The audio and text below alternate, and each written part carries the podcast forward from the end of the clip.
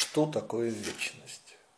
Начнем, конечно, с того, что никоим образом вечностью не является, а именно жизнь, вот так, как мы ее воспринимаем, без конца.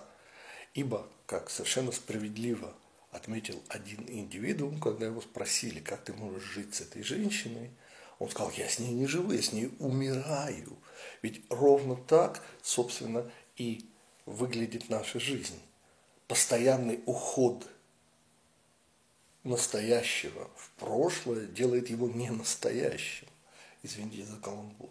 Таким образом, мы обращаемся, конечно же, к языку Пятикнижия Моисеева и пользуемся его главным свойством.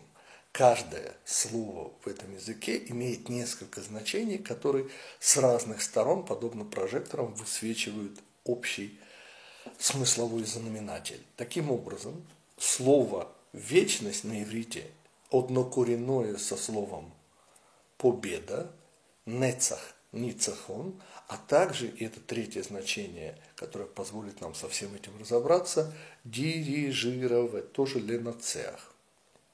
Так что же такое вечность? Как подсказывает нам идея дирижирования, речь идет об управлении. Ведь дирижер тот, кто управляет оркестром.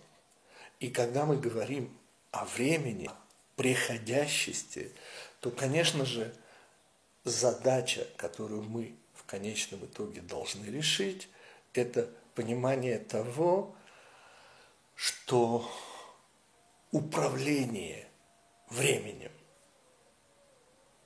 победа, по сути, над ним и позволяет нам сказать совершенно необычную вещь. Вечность, господа, это прошлое, настоящее и будущее, которое вместе является чем-то нам подвластным. То есть, по сути, это и есть победа над временем, выход над временем. И вот эта победа, вот это дирижирование временем, вот именно она называется вечностью. И, конечно же, мы выходим за рамки обычного нашего материального восприятия. И язык иврит, как и всегда, помог нам подняться на уровень замысла Творца.